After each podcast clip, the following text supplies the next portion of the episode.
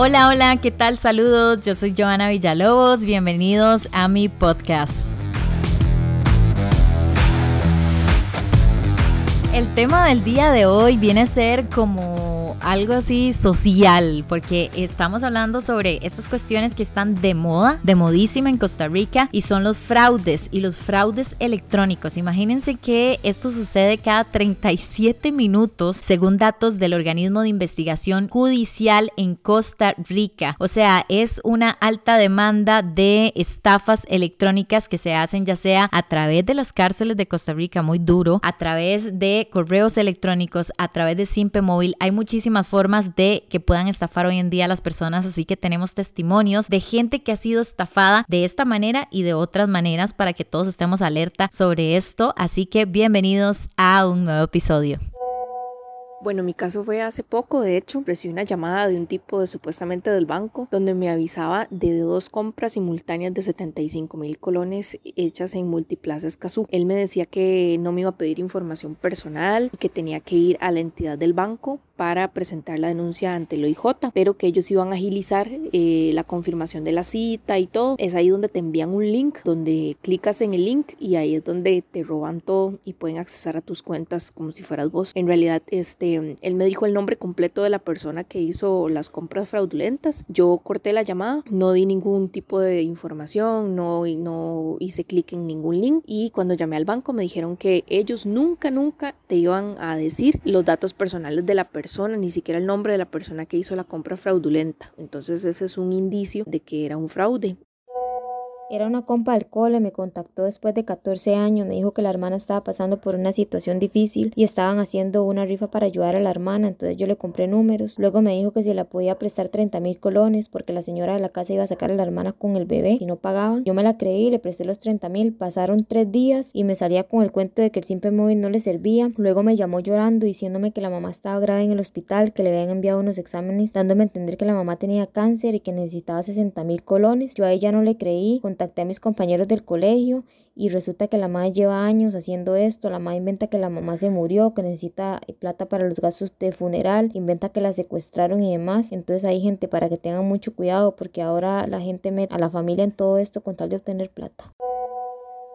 El caso fue de mi abuelito. Hace unos meses él fue al banco a retirar su pensión y no tenía el dinero, por lo que pidió un estado de cuenta donde pudimos ver que sí se le habían depositado, pero salían muchas transferencias que él no realizó, las cuales se veían reflejadas como pagos dirigidos a la Compañía Nacional de Fuerza y Luz con diferentes montos que iban desde los 14 mil hasta más de 100 mil colones. En cuestión de tres días le vaciaron la cuenta dejándole solo seis mil colones. Lo más raro de todo fue que al presentar la queja en el banco los funcionarios lo intentaron persuadir para que no interpusiera la denuncia en el OIJ como correspondía. Hace unos días me hicieron una llamada por WhatsApp ofreciéndome un empleo en servicio al cliente para Asembis. Preguntaron que si tenía 30 minutos y me hicieron la entrevista. Una entrevista se puede decir que normal. Eh, cuando ya finalizó, le hizo la consulta al disque gerente, ¿verdad? Y mm, ya me dijeron que estaba contratado.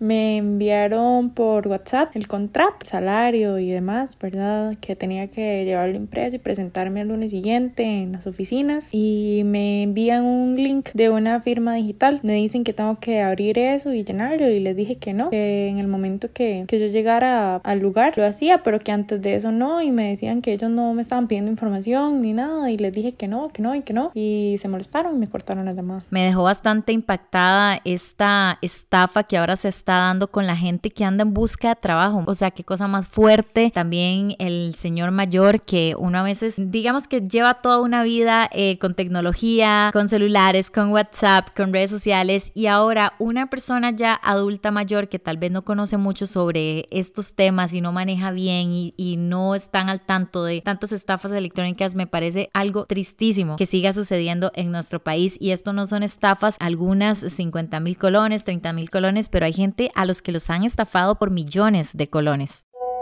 Si vieras que a mi mamá le pasó que la llamaron haciéndose pasar por la municipalidad de San José, era un teléfono, no era un número privado, le dijeron que debían actualizar algunos datos, para el eventual cobro de impuestos. Y mi mamá en su inocencia pues siguió conversando y él, les llegó un correo, le llegó un correo de, de, esta, de una dirección que se hacía como pasar por Municipalidad de San José. Y así ella abrió un link que venía dentro del correo y, y ya y a partir de ahí los maestros tomaron control y le vaciaron una cuenta, se llevaron millones, entonces de ahí fue un, fue un episodio bastante traumático.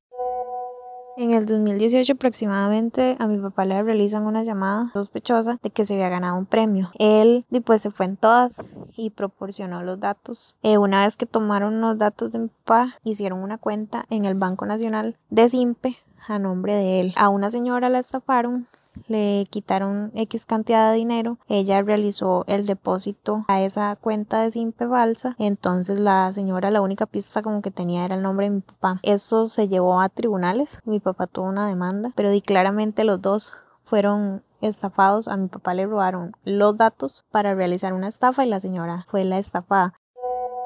La vara la estafa fue que un de reforma se hizo pasar por el hijo de un, es un dueño de un hotel de acá. Este, mi hermano se estudió como nosotros tenemos una finca con una empresa de turismo, y nosotros ocupábamos un montón de equipo, rapel y arneses y cuerdas. Y el hermano llamó haciéndose pasar por el hijo de este man, diciendo que venía de Liberia, que tenía un montón de equipo de segunda, de una gente que había cerrado su empresa y que lo estaba vendiendo a un precio baratísimo y bla, bla, bla. Y mi primo man, nada más se, se fue de pato y se la creyó y me, me dio la harina para ir a depositar al banco, man. Depositamos 500 dólares y chao. Y puse la denuncia, fui al tribunal y después nos dijeron que que, que tenía la reforma, la verdad.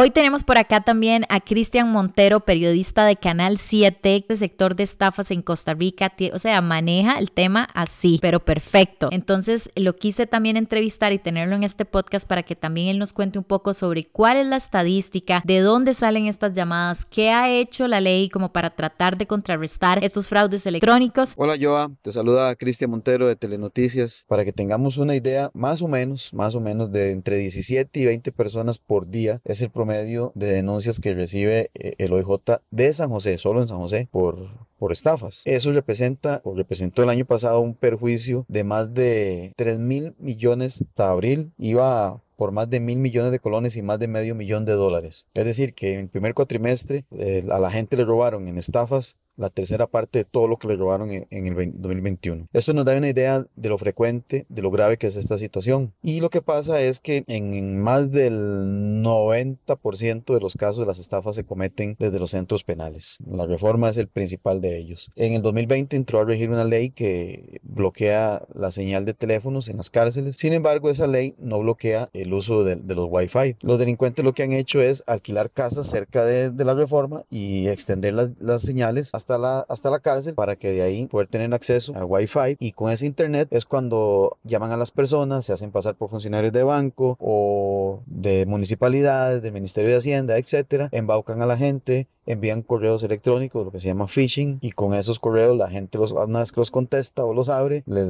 les roban la información. También consiguen información por bases de datos. ¿Cuál es la clave de todo esto? Rechazar la llamada. Si usted le, lo llaman para ofrecerle un negocio muy fácil, donde usted dice, voy a ganar esta, plata muy rápido y muy fácil, desconfíe. Si alguien le ofrece comprarle un carro, un teléfono o cualquier bien sin necesidad de verlo, simplemente porque le va a hacer un, un, un simple, es una estafa de fijo. Si le mandan un correo haciéndole ver que es como de su, de su banco, pidiéndole la clave, pidiéndole el usuario es una estafa. Ningún banco, ninguna institución financiera, ninguna municipalidad, ni el Ministerio de Hacienda, ni ninguna institución pública llama a los usuarios para pedirles datos personales. Si usted lo llaman, la solución es muy fácil. Cuelgue la llamada. No le siga el juego porque ellos tienen un poder de convencimiento muy alto. Ellos tienen 24 horas al día desde la cárcel para pensar qué habla le van a echar a la gente para convencerla y lamentablemente la gente cae. He entrevistado personas profesionales. Una vez entrevisté a una psiquiatra que le robaron 15 millones de colones en 10 minutos porque contestó un correo. Y en ese correo dio información y la llamaron muy fuerte, como dice Cristian. A mí lo que me llama la atención, yo nunca me han estafado ni me han llamado a estos sitios, pero me parece re interesante cómo estas personas que desde la misma cárcel lo están haciendo, se aprenden este speech para poder estafarte, para poder dar tus datos, para sonar como un profesional de un call center de estos bancos y de estas entidades financieras, que es realmente preocupante la situación, la cantidad de estafas que hay. Cuando ya sentimos que algo está raro, rechacemos llamadas, no pasemos datos